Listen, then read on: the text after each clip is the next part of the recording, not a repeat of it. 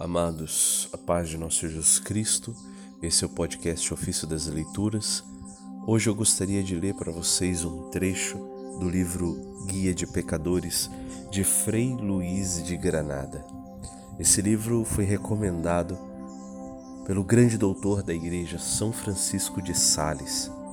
A um bispo ele dizia que depois do breviário recomendava ler esse livro com muita atenção degustando palavra por palavra.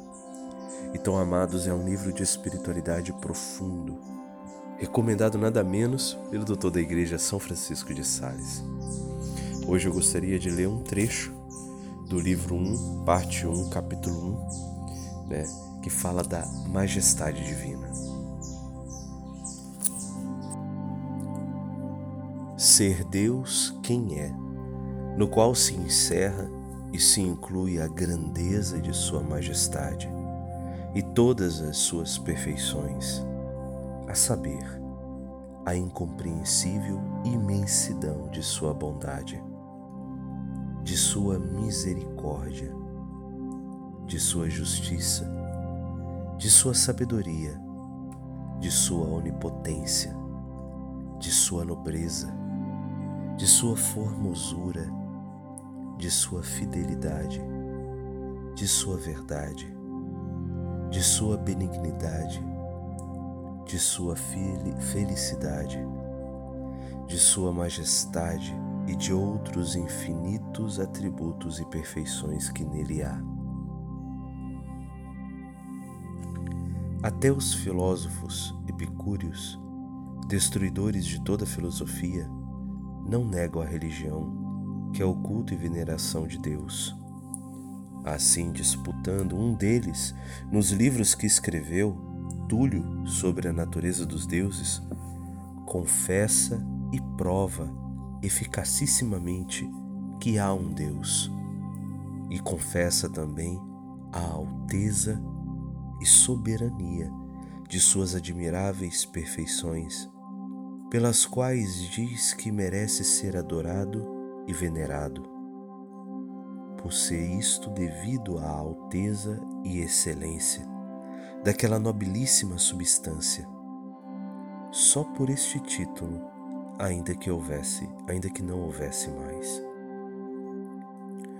Porque se respeitamos e veneramos a um rei, ainda que esteja fora de seu reino, aonde não recebemos nenhum benefício dele, e isto só pela dignidade real de sua pessoa.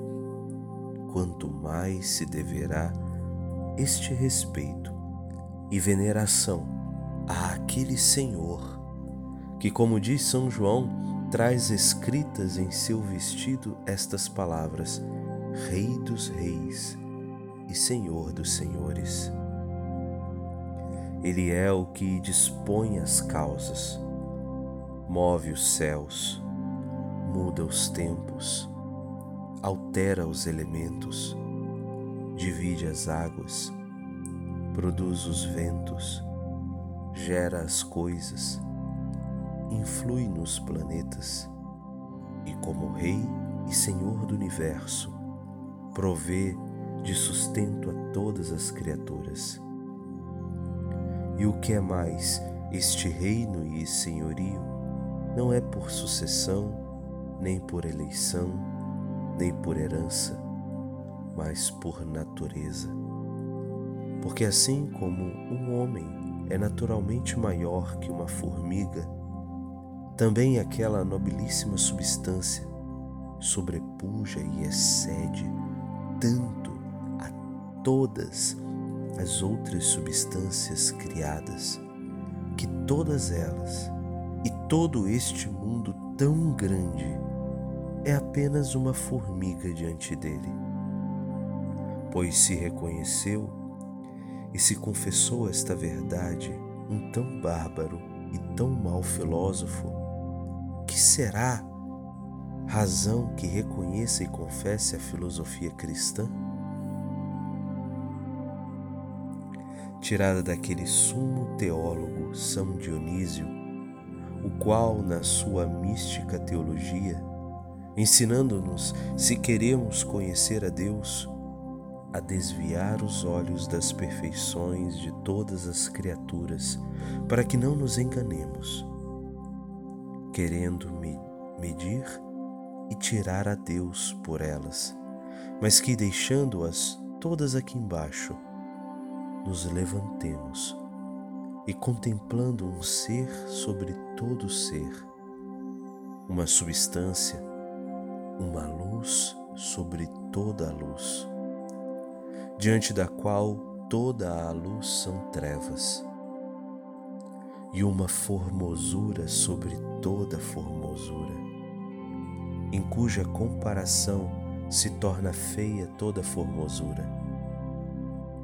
Isto mesmo nos significa aquela escuridão em que Moisés entrou para falar com Deus, a qual lhe encobria a vista de tudo o que não era Deus para que assim pudesse melhor conhecê-lo.